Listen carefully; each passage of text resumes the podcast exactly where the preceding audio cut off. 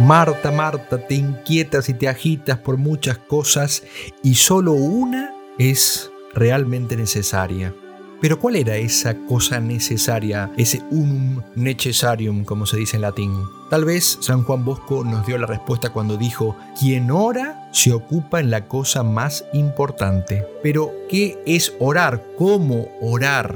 O tal vez cada uno ya sabe, ya lo hace, pero tiene problemas y dificultades, se desalienta y muchas veces también incluso abandona la oración. Vamos a desarrollar entonces en una serie de podcasts continuados este tema que nos parece central en la vida del católico y vamos a hacerlo de la mano del padre Jacques Philippe un sacerdote, autor de muchos libros de espiritualidad, también predicador de ejercicios espirituales. Vamos a utilizar el libro Tiempo para Dios, que en definitiva, así se llama el libro, en definitiva esto es la oración, un tiempo para Dios. No nos engañemos entonces, sin vida de oración no hay santidad y por tanto no hay esto que queremos llegar a ser, leones de Dios. Acompáñenme entonces en este recorrido. Quedan pocas almas grandes, pocas almas nobles, ¿Qué es un noble? preguntó alguien. Difícil de definir.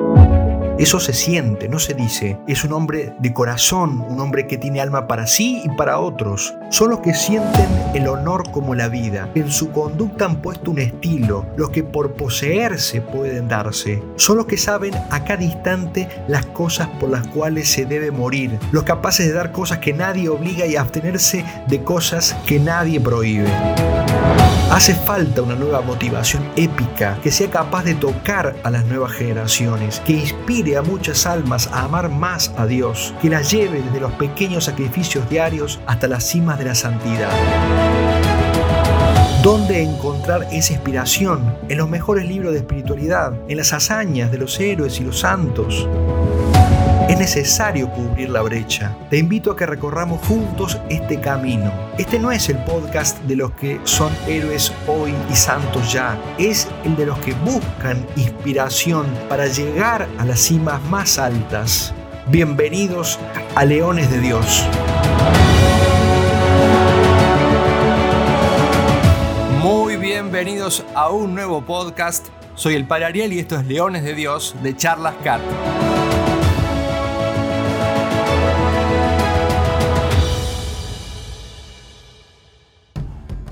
Qué bueno que estamos de vuelta por fin después de tanto tiempo como se dan cuenta. Para los que nos vienen siguiendo, el sonido es distinto porque estamos en un lugar que retumba un montón y además pasan autos. Así que bueno, lo primero que hago es pedir disculpas eh, del cambio de sonido. Eh. Por un tiempo vamos a estar así. Este va a ser un podcast muy práctico porque vamos a ver tres cosas. La adoración, eh, los propósitos y lo que llamaríamos la presencia de Dios. Tres cosas que son muy importantes. Y con esto sí terminamos, la como prometimos, el libro de Tiempo para Dios. Y ya les anticipo que lo que se viene va a ser muy bueno, muy, muy bueno. A menos a mí me encanta que es el tema de la confianza en Dios. Pero por ahora vamos con este. También quiero explicar que eh, estas vacaciones que nos tomamos en los podcasts, eh, que algunos dirán no me di cuenta porque vienen atrasados, escuchando que me dice, padre, vengo atrasado con los podcasts. Bueno, pero para los que venían al día, eh, las vacaciones se deben a un par de cosas. La primera que nos agarró, para los que están en Argentina, que conocen el caso, esta tristísima em, lucha o combate que tuvimos contra la ley, el proyecto de ley del aborto que finalmente Desgraciadamente se aprobó, se aprobó en Argentina la ley del aborto, una ley eh, durísima, tremenda, de las más eh, permisivas en cuanto al aborto. Así que bueno, eh, fue un golpe muy fuerte, trabajamos mucho en eso. Charlas Cat se unió a la campaña que estaban realizando no solo los grupos pro vida, sino también incluso algunos grupos que como nosotros no se dedican específicamente a este tipo de, temas. Pero bueno, había que hacer causa común y en eso estuvimos hasta ahora y seguiremos cada vez que podamos y cada vez que la em, situación lo, lo reclame. Así que bueno, eso nos tuvo un poco alejados del podcast. Eso por un lado, pero también otra razón más y es que estuvimos trabajando y estamos trabajando todavía en el curso de liderazgo. Algunos de los que nos escuchan ya han hecho con nosotros presencialmente un curso de liderazgo el año, el año, el pasado, en realidad ahora en el 2019, pero em, estamos queriendo lanzarlo en versión online. Entonces eso nos eh, está exigiendo una preparación extra para que la gente lo pueda realizar online. Hay que preparar cosas distintas que no teníamos hecho, no teníamos armado para la plataforma. Así que bueno, estuvimos trabajando en eso, aunque se sumó a eso la campaña Provida y entonces eh, tuvimos que hacer un parate en muchas otras cosas. Pero bueno, empezamos a retomar un poco el ritmo normal de los podcasts con novedades interesantes. Como decía, vamos a empezar un nuevo libro pronto. Terminamos este hoy y en cuanto tengamos novedades del curso de liderazgo, por supuesto les avisaremos porque nos encantaría que todos lo hagan. Y te dice, padre, pero si yo no tengo nada que ver con liderazgo, bueno, se equivoca tremendamente y le vamos a demostrar por qué. y si lo hace, no se va a arrepentir, aun cuando usted crea que no tiene nada que ver, o vos creas, o vos creas, si sos de Argentina, si sos del exterior o de donde sea que estás escuchando. Pero bueno, ya no los distraigo más con, comentarios e historias. Eh, decirles que estamos muy contentos de comenzar un nuevo año, a pesar de que el 2020 fue un año eh, muy difícil. Estamos contentos de poder retomar este año con la bendición del Señor, con la ayuda de Dios, que no nos abandona jamás. Siempre y cuando el problema no sea que lo abandonemos nosotros, ¿no? Qué peor que nos puede pasar que abandonarlo a Dios. Así que para no abandonarlo vamos a eh, volver a profundizar en este tema de la oración, que es la manera, tal vez por excelencia, podríamos decir, de mantenernos en comunión con Dios. Vamos ya de lleno entonces, esta última parte del libro este, son dos apéndices en realidad muy breves, pero muy, muy prácticos, como decíamos. El primero es el de la, dijimos, adoración, el padre Jack Philip lo que hace es poner una carta dirigida por el padre Lieberman, dirigida a su sobrino Francisco, un chico de 15 años, para justamente enseñarle a él, a este chico, a hacer oración. Que quiere hacer oración y el, tío, el sacerdote, le va a explicar un método. ¿Y por dónde va a comenzar este método? Fíjense, algo muy particular. Le dice, en primer lugar, lee la víspera, o sea, el día anterior, eso quiere decir, algún libro de tema piadoso, el que más se adapte a tu gusto y a tus necesidades. Por ejemplo, dice, sobre el modo de practicar las virtudes o también sobre la vida y ejemplos de nuestro Señor Jesucristo o de la Santísima Virgen María. Entonces, y dice, por la noche duérmete con esos buenos pensamientos y cuando te levantes por la mañana recuerda algunas reflexiones piadosas que serán el tema de tu oración. Entonces, eh, paréntesis, y acá explicamos un poco. Esta es una enseñanza muy común para los que hacen meditación. Y, por ejemplo, un gran propulsor de la meditación ha sido San Ignacio de Loyola, y este ejemplo también lo daba él por ser maestro de una escuela espiritual. El de leer el día anterior, eh, también se dice preparar los puntos de la meditación, ¿no? Preparar los puntos es ver anticipadamente qué voy a meditar al día siguiente. Alguien dirá, bueno, padre, pero esto, oh, esto es todo un trabajito que hay que Sí, es todo un trabajito. Y entonces, bueno, el que puede y quiera crecer más en la oración va a tener que usar o, tomarse estas molestias. ¿Por qué? Porque es un método que funciona infalible, no, no, no, pero es una disposición, aún le llaman la disposición remota, ¿no? O sea, remota porque es más lejana, no inmediata, no es que no es el momento que voy a rezar, que hago silencio, eso es la, disposición o la preparación próxima, ya estoy por empezar a rezar, entonces me pongo en la presencia de Dios, ya veremos. Bueno, pero esto es remoto, o sea, el día anterior más lejano en el momento del momento de la oración, voy a leer algo que me va a ayudar. Y dice, antes de irme a dormir. Entonces fíjense la importancia de irse a dormir no viendo el celular, sino leyendo algo piadoso, ¿eh? algo bueno, algo que quiero meditar al día siguiente. ¿Y por qué? ¿Mm? ¿Por qué? Para ir ablandando el alma, disponiéndola, es como metiéndola en remojo, vamos a decirlo con palabras un poco más sencillas, ponerla en remojo al, alma para que cambie la sintonía, ¿no? que cambie la sintonía de las cosas más mundanas, más distractivas, más de pasatiempo o de preocupaciones y se ponga el, el dial acomodándolo más próximos a, quién vamos a dirigirnos, que es a Dios, para que el, corazón se, se, disponga un poco a las cosas de tipo espiritual, que tienen que ver, como dice, con las virtudes, con nuestro Señor, con la Virgen María. Esto es un consejo muy sabio y muy bueno para el que quiera justamente ir creciendo en la oración. Para el que no, no. ¿eh? ¿Ven cómo es todo es así? Es muy sencillo. Bueno, sigamos adelante. Fíjense lo que sigue diciendo el, tío, el padre Lieberman. Eh, tras la plegaria vocal, ponte en la presencia de Dios. Entonces, tras la plegaria vocal, ¿qué es esa plegaria vocal? Es la oración para prepararse a la, o para introducirse a la meditación. Por ejemplo, si ustedes van al sitio de Charlas Cat, a la parte de meditaciones, cosas que les recomiendo, van a encontrar que todas las meditaciones tienen un botón cuando uno entra a la meditación que dice oración para antes de comenzar la meditación. Bueno, esa es la plegaria vocal que dice el tío Lieberman. Y ahí viene el consejo este de ponte en la presencia de Dios. Dice, piensa que ese Dios tan grande está en todas partes, que está en el lugar donde te encuentras y de una manera particular en el fondo de tu corazón. Fíjense, entonces la primera cosa que, quiere el padre Lieberman que hagamos es ponernos en la presencia de Dios y eso se hace pensando, reflexionando, considerando que Dios está en todas partes, que es grande, que es bueno y que está aquí delante mío, como dice de hecho la oración preparación para la, meditación, ¿no? Que estás aquí dentro mío, que me ves, que me oyes. Fíjense cómo termina, ¿no? En mi corazón, está en tu corazón, en el fondo de tu corazón.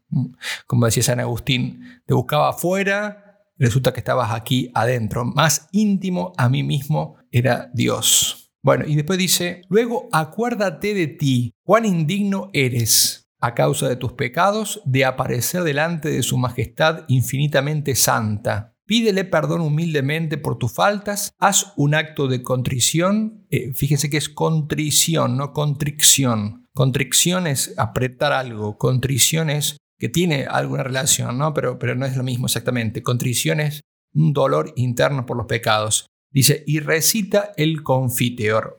Yo confieso, es un acto de contrición.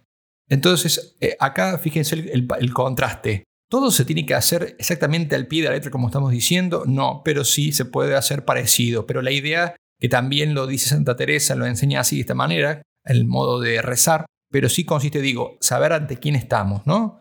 estamos ante Dios, todo bondad, todo misericordia, etc. Y por otro lado, ¿quién se presenta? Somos nosotros. Esto, esto que hay que demorarse muchísimo, no, eso, esto es un instante, es un caer en la cuenta de qué estamos haciendo. ¿Por qué?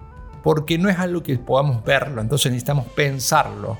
Si uno estuviera ante em, una persona, un rey, pongámosle, veríamos la vestidura, veríamos el palacio, los que lo rodean y todo, y no nos haría falta imaginarnos nada, lo veríamos, pero como a Dios no lo vemos, necesitamos llegar a Él a través de la imaginación y del pensamiento. Y fíjense que siempre nos critican, o muchos critican al catolicismo, sobre todo en esta época donde, donde la culpa se ha perdido, la noción de culpa se ha perdido. No niego que algunos hayan exagerado este tema como si fuera el, ABC de, la, de la vida espiritual, es decir, el sentirse culpable, el declararse culpable, como si eso fuera todo, ¿no? Muchos critican el, por mi culpa, por mi culpa, por, mi gran culpa, como si fuera algo malo. Como digo, eh, siempre en el medio está la virtud.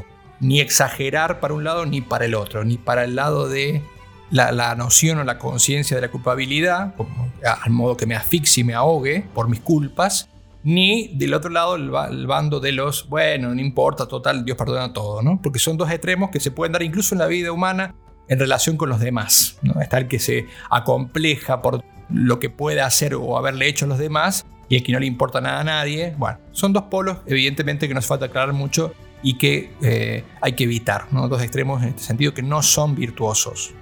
A propósito de la nada, de esto que decimos de que a veces decimos somos nada y nada pecadora, hay algo muy interesante que si no lo han escuchado, les recomiendo escuchar los dos primeros eh, podcasts de del año pasado, temporada 1, episodio 1 y 2. Eh, se los súper recomiendo. Ahí se aborda muy bien este tema en el diálogo entre San Bernardo y San Nibardo.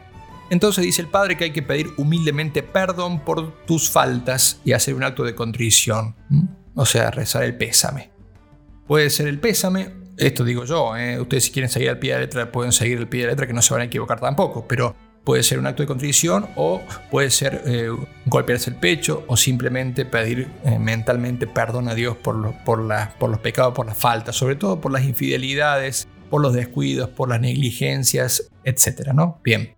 Y después dice, fíjese esto, después admite tu incapacidad para rezar como Dios lo quiere.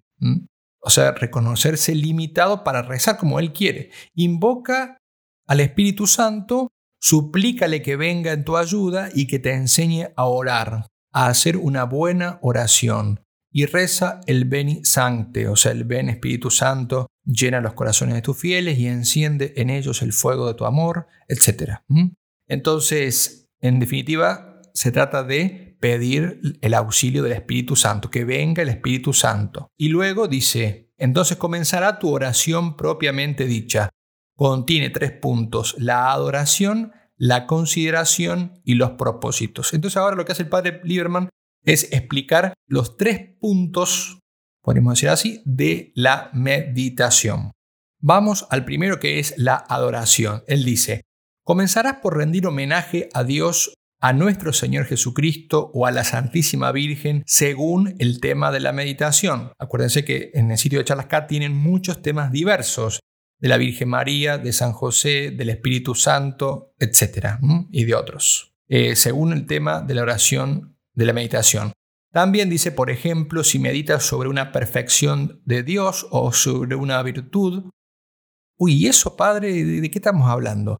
Bueno, podemos meditar sobre muchas cosas. Por supuesto, como acuérdense lo que decía al inicio, dice, lee la víspera del día anterior, eh, aclaro yo, algún libro de tema piadoso, el que más se adapte a tus gustos y tus necesidades. Olvidé de decir eso y es muy importante.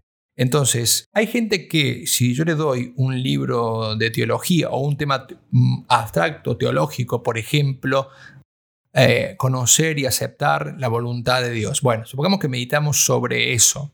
A algunos les puede sonar muy áspero eso y preferirían meditar a partir de algo más cercanos a ellos, como por ejemplo una virtud. Entonces podrían meditar sobre la virtud de la paciencia, eh, que la necesitan, tanto, tanto, todos los días. Bueno, entonces pueden encontrar algún texto sobre eso. O meditar sobre la Virgen, porque son más devotos de la Virgen. O meditar sobre el pecado, porque es algo también que, como son por ahí eh, muy fríos, tal vez la meditación del pecado los ayude a dolerse, etc. Bueno, eh, hay mucha materia diversa de meditación que como siempre ustedes saben, y digo, repito y repetiré, vamos a tratar de ir proveyéndoles siempre cada vez más para que no puedan decir no tengo y no sé qué meditar, ¿no? Bueno, pero siempre tiene, es importante que sea adecuado a nuestros gustos. ¿Y cómo sé yo? Probando, cambie Pruebe una cosa, la otra, la otra, hasta que encuentre algo que usted crea que se adapta a tus gustos o necesidades, perdón, no,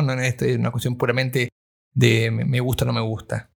Siempre hay algo detrás de eso que no es simplemente porque me gusta. Muchas veces Dios se sirve de, esos gustos, como hacen todas las cosas, para que nos detengamos allí. Sigamos.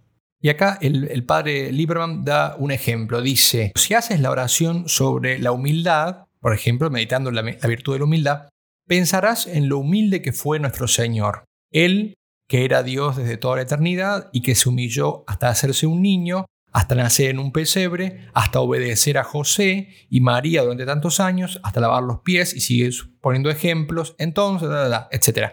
Entonces le expresarás tu admiración. Fíjense esta, este momento de la meditación. Le expresarás tu admiración tu amor, tu gratitud.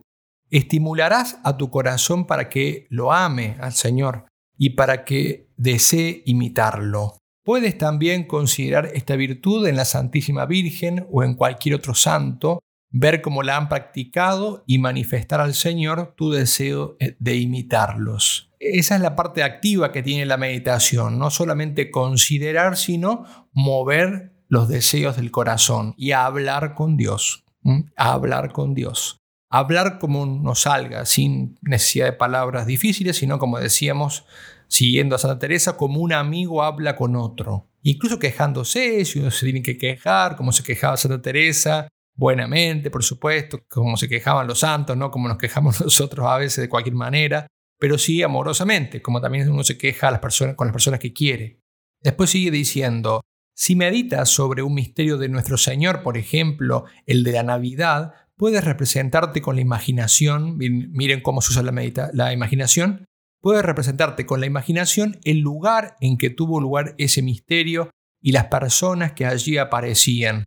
Podrás imaginar, por ejemplo, la gruta donde nació el Salvador, ver al niño en los brazos de María, con San José a su lado, los pastores y los magos que vienen a rendirle homenaje, y entonces te unirás a ellos para adorarle, alabarle y rezar ante él. ¿Mm? Fíjense, esto, todo esto se puede hacer con la imaginación. San Ignacio también, de hecho, recomienda muchas veces en las contemplaciones simplemente ver lo que hacen los pastores, ven lo que hace Jesús, escuchar lo que hablan, lo que dicen, eh, sentir el olor del lugar, a humedad, qué sé yo, como para, por ejemplo, meditar. Digo humedad para no decir otra cosa. y bueno, es una etapa, lo que quieran. Eh, y allí, entonces, esa composición del lugar, eso, eso, aunque ustedes dicen, bueno, pero ¿qué, ¿qué utilidad puede tener esto? Tiene utilidad porque nos hace familiares con los misterios de Dios, ¿no? Familiares con los misterios divinos. En este caso, el misterio del nacimiento. Y digo esto para no seguir extendiéndome, pero hay muchas otras eh, ventajas o bondades de este tipo de contemplación, de esta oración tan simple que consiste en escuchar, ver, eh, sentir, oler, etc. Sigue diciendo Lieberman, el padre Lieberman, te puede servir también de representaciones parecidas cuando medites sobre las grandes verdades como el infierno, el juicio, la muerte, Dice, imaginar, por ejemplo, que te estás muriendo. Fíjense esta meditación sobre la muerte, que también es útil, ¿eh? ¿eh? sobre todo en ejercicio siempre se hace una meditación, ejercicios espirituales. Las personas que estarían a tu alrededor, un sacerdote, tus padres, los sentimientos que experimentarías entonces y de ahí surgirán afectos hacia Dios, las sensaciones de temor, de confianza, etcétera, que experimentarías después de detenerte en, eso, en esos afectos y en esos sentimientos durante todo el tiempo en que encuentres gusto y en el que puedas ocupar eficazmente, pasarás al segundo punto que es la consideración. Hasta aquí él explica lo que llamaríamos la adoración y ahora va a son nombres que cada uno le da, otros pueden llamarla a la adoración de otra manera, pueden proponerla de otra manera. Como digo, son métodos o son maneras de rezar que no tienen por qué adaptarse igualmente y servirle igualmente a todos. Vamos al punto de la consideración. Dice, ahora repasarás serenamente en tu alma los principales motivos que deben convencerte de la verdad sobre la que meditas. O sea que ahora estamos más que en el plano de los afectos o de, los, o de las sensaciones, como recién que sentíamos o percibíamos o imaginábamos. Ahora estamos en el de las consideraciones, o sea, usando más ya de la inteligencia, más que de la voluntad. ¿no?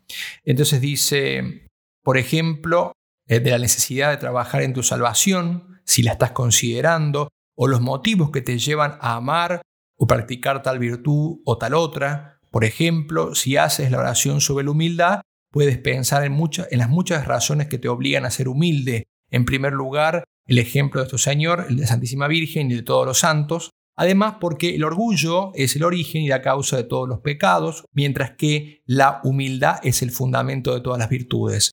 Por último, porque no hay en ti nada de lo que puedas envanecerte. ¿Qué tienes que no hayas recibido? La vida, la conservación de ella, eh, la salud, los buenos pensamientos, todo viene de Dios. No tienes nada, por supuesto, de lo que puedas glorificarte, o podemos decir vanagloriarnos, ¿no? Al contrario, tienes de qué humillarte pensando en la cantidad de veces que has ofendido a Dios, tu Salvador, tu bienhechor. ¿Eh? Todas consideraciones. Y termina diciendo, para hacer estas consideraciones no trates de repasar en tu memoria todos los motivos que encuentres para convencerte de determinada verdad o para practicar esta o aquella virtud. Detente solo en algunos de los que te impresionen más. Fíjense que siempre el criterio es el mismo lo que más nos impresione, lo que más nos toque, lo que más nos llegue, porque por ahí está el digitus dei, el dedo de Dios que quiere eh, decirnos algo. Eh, dice, y que serán las más apropiados para ayudarte a practicar esta virtud. Lleva a cabo esas consideraciones sin cansar tu espíritu. Buen consejo. Cuando agotes ese tema, pasa al siguiente. Esto siempre es muy importante, o sea, sobre todo cuando uno da métodos o da consejos o posibles prácticas, porque si bien decimos que el método es, eh, tiene su riesgo, el metodologizar la, la, oración es, un riesgo, también, como decíamos, el abandonarla por no tener ningún criterio de, de, acción, digamos, o de contemplación, como quieran. Pero Evidentemente, a pesar de que proponemos y, siempre tenemos que tener algún método o alguna cosa que se parezca a un método, eh, sí tenemos que tener cuidado de no agobiar el espíritu con el método, porque es fácil que el método agobie el espíritu, o que canse, ¿eh? que canse, y esto no ayuda. Mézclalo todo con piadosos afectos hacia nuestro Señor, con deseos de serle grato, de vez en cuando dirígele cortas plegarias y exprésales tus propósitos para demostrarle demostrarle los buenos deseos de tu corazón, ¿no? Ahí aparece siempre ese, ese movimiento de, de afecto a Dios o de conversación con Dios. Después sigue diciendo, después de haber considerado dichos motivos, entra en el fondo de tu conciencia y examínate cuidadosamente para saber cómo te has conducido hasta este momento con respecto a la verdad o a la virtud sobre la que has meditado, cuáles son las faltas que has cometido, por ejemplo, contra la humildad, si es que has meditado sobre la humildad, en qué circunstancias cometiste estas faltas, qué medios podrías adoptar para no volver a caer en ellas. ¿Ven? Propósito, estamos ahí ya cerca. Entonces pasarás al tercer punto, justamente dice que son los propósitos. Vamos entonces a este tercer punto, propósitos. Este es uno de los grandes frutos que debes sacar de tu oración, el de hacer buenos propósitos, dice el padre Lieberman. Recuerda que no solo hay que decir, no volveré a ser orgulloso, no trataré de alabarme, no me pondré de mal humor, seré caritativo con todo el mundo, etc. Son, sin duda, unos deseos, fíjense cómo usa la palabra deseos, distinta de propósitos, son unos deseos excelentes que demuestran la buena disposición, o sea, los deseos muestran disposición. Eso hay que distinguir mucho, mucho, mucho entre deseos, disposiciones y propósitos. Sigue diciendo, pero has de ir más lejos, fíjate, hay un paso más adelante. Pregúntate en qué circunstancias a lo largo del día corres el riesgo de caer en la falta que te propones evitar y en qué circunstancias podrías hacer un acto de esa virtud. Y sigue explicando. Por ejemplo, supongo que has meditado sobre la humildad. Pues bien, si te examinas, observarás que cuando te preguntan en clase, sientes en tu interior un gran amor propio, un vivo deseo de ser apreciado, entonces harás el propósito de recogerte unos momentos antes de que te pregunten para, en un acto interior de humildad, decir al Señor que renuncias de todo corazón a cualquier sentimiento de amor propio que pueda surgir en ti. Si has advertido que en esas circunstancias sueles disiparte, haz el propósito de huir de esa ocasión, si puedes, o el de recogerte un poco en el momento en que supones que puede sucederte. Si has notado que sientes cierta antipatía hacia tal o cual persona, proponte dirigirte a ella y demostrarle tu amistad y así con todo lo demás. Y dice, sin embargo, por muchos y muy buenos propósitos que hagas, todo será inútil si Dios no acude en tu ayuda.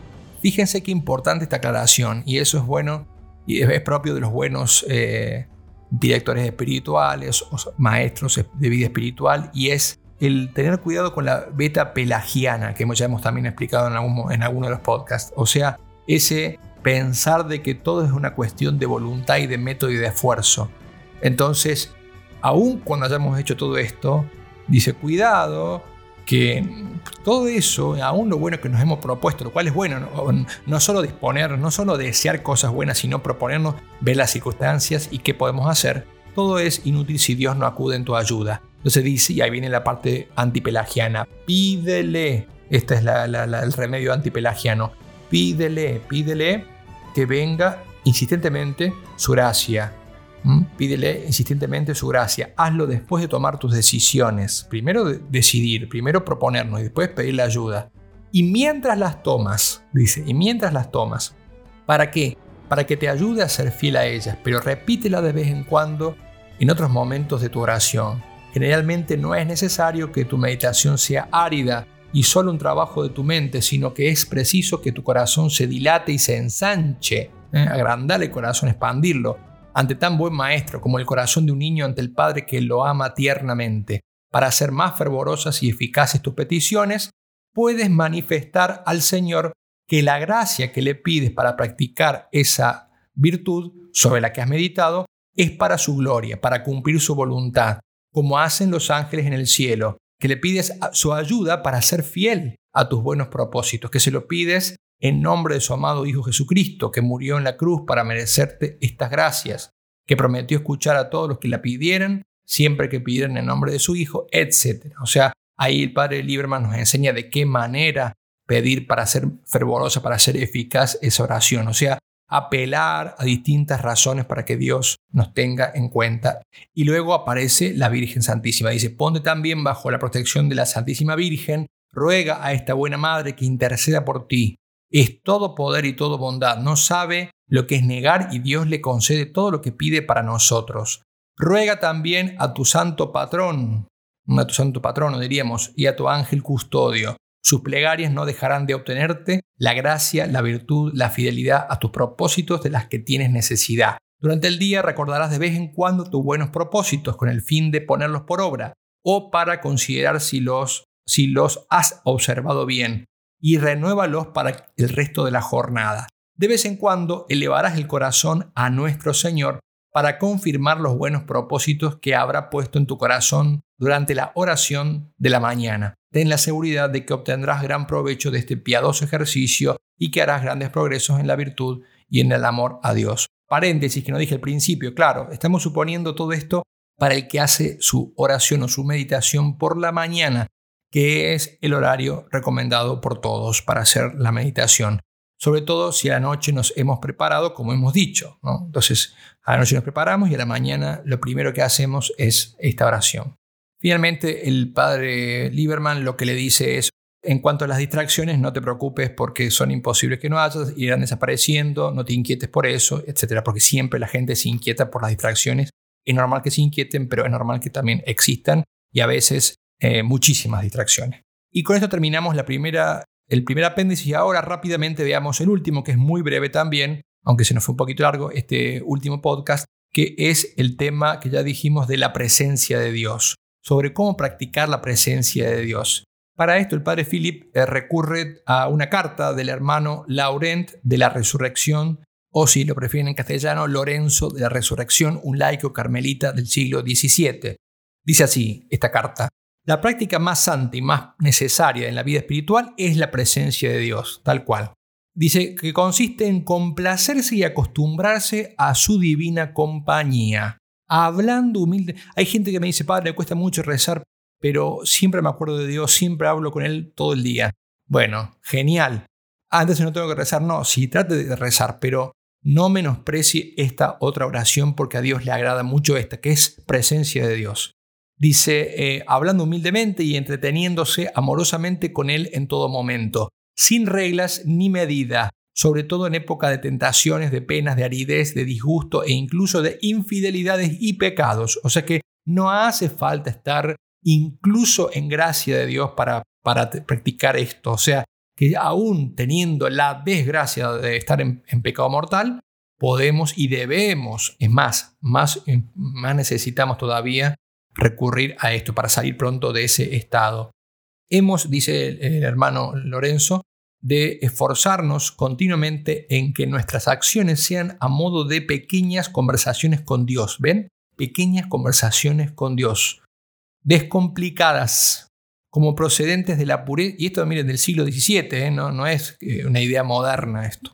Em, como procedentes de la pureza y la sencillez del corazón. Hemos de actuar ponderadamente y con mesura, sin el ímpetu y la precipitación que indican un espíritu disperso. Trabajemos con serenidad y amor junto a Dios, rogándole que le complazca nuestro trabajo. Y gracias a esta continua presencia de Dios romperemos la cabeza del demonio y haremos caer las armas de su mano. Lo mismo sigue diciendo durante nuestro trabajo que durante nuestras lecturas, también espirituales, durante nuestras devociones externas y nuestras oraciones vocales.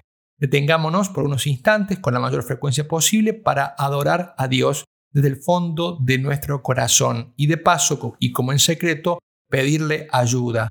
Paréntesis, fíjense de vuelta, acá lo que está diciendo es deter, cuando estamos haciendo algo, incluso rezando o leyendo algún texto espiritual, lo que sea, y, y de alguna manera sentimos o recordamos la presencia de Dios, detenernos para decirle algo, para hablarle desde el fondo del corazón. Qué importante que es esto. De hecho, todo lo otro también es una disposición para esto. No leemos para, para formarnos simplemente. No, eh, lo que queremos es esto, suscitar el diálogo con Dios. Y de paso dice pedirle ayuda, ofrecer nuestro corazón y darle gracias. Puede haber, dice, algo más agradable a Dios que miles de veces al día abandonemos a todas las criaturas para retirarnos y adorarle en nuestro interior. No podemos ofrecer a Dios mayor homenaje de, nuestra fidelidad que el de renunciar y despreciar miles de veces a la criatura para gozar durante un solo instante del Creador. Y eso es lo que hacemos. Dejamos de lado lo que estamos haciendo, las cosas creadas, para gozar del Creador. Esta práctica destruye poco a poco el amor propio que solo subsiste entre criaturas y del que nos libran insensiblemente estos frecuentes regresos a Dios. Fíjense que dice regreso, no viajes, es un regreso porque de Él venimos, ¿no? Para estar con Dios, dice, no es necesario estar siempre en la iglesia, podemos hacer de nuestro corazón un oratorio en el que nos retiremos de vez en cuando para conversar con Él. Todos somos capaces de esas conversaciones familiares con Dios. Basta elevar ligeramente el corazón, escribe el hermano Laurent, cuando aconseja este ejercicio a un caballero. Dice, un pequeño recuerdo de Dios, un acto interno de adoración, aunque sea corriendo con la espada en la mano. Dice, fíjense esto, ¿no? Aunque sea corriendo con la espada en la mano. Oraciones que, por cortas que sean, son sin embargo muy agradables a Dios y que lejos de hacer perder el valor en las ocasiones más peligrosas, lo fortalecen. Recuérdelo el mayor número de veces posibles. Este modo de rezar es el más adecuado y necesario para el soldado, expuesto continuamente a los peligros de la vida y con frecuencia de su salvación. Este ejercicio de la presencia de Dios es extraordinariamente útil para hacer bien la oración, pues impide que la mente emprenda el vuelo durante la jornada y la mantiene exactamente junto a Dios, de modo que le resulta más fácil permanecer tranquila durante la oración. Ahí terminó el texto, o sea, quiere decir que cuanto más practiquemos la presencia de Dios, o sea, esa charla descomplicada, informal, cercana, breve, en cualquier momento del día y a lo largo del día, durante muchas veces, después va a ser más fácil hacer oración que si durante el resto del día, imagínense ustedes en la meditación de la mañana, le dedican, vamos a ponerle eh, con ganas, 15 minutos y después se corta toda la comunicación con Dios hasta el otro día. Y bueno, no, no va a eso, no va a, haber, no va a crecer nada. Ahora, si durante el día aparece Dios en el recuerdo, en las palabras, en las jaculatorias, que son también, aunque no las mencionamos, están implícitas, es una manera, jaculatoria viene de, lanzar, ¿no? Son cosas que lanzamos a Dios, palabras, frases, deseos eh, de amor, etc. Bueno, así que hasta acá llegamos, esto es todo, terminamos, ahora sí terminamos definitivamente con el libro del padre Jacques Philippe, eh, Tiempo para Dios. Y como les decíamos, ya pronto prometemos un nuevo eh, libro que es el de la confianza en Dios. Fundamentalísimo este tema porque de hecho si las almas, la mayoría de las almas se quedan a mitad de camino o en la puerta de entrada de la oración, de la vida espiritual, en definitiva de la santidad, es porque no tienen suficiente confianza en Dios es porque las preocupaciones, las inseguridades, los miedos y mil etcétera los frenan. Así que esto es lo que se vienen, siguen acompañándonos. Así que bueno, gracias por escucharnos, por acompañarnos. Ya saben que el call to action, el llamado a la acción, incluye tres cosas. Primero, compartir. Segundo, poner en práctica esto, tratar de ponerlo en práctica. Y tercero, si quieren, pueden también sostener la obra que estamos llevando adelante con alguna colaboración, la que pueda, el que pueda. Eh, ya saben que lo pueden hacer a través de la página de Charlas Cat. Que Dios los bendiga, feliz de haber retomado estos podcasts, feliz de poder reencontrarme con todos ustedes para que el Señor los haga cada vez más leones de Dios. Que Dios los bendiga y María Santísima los acompañe.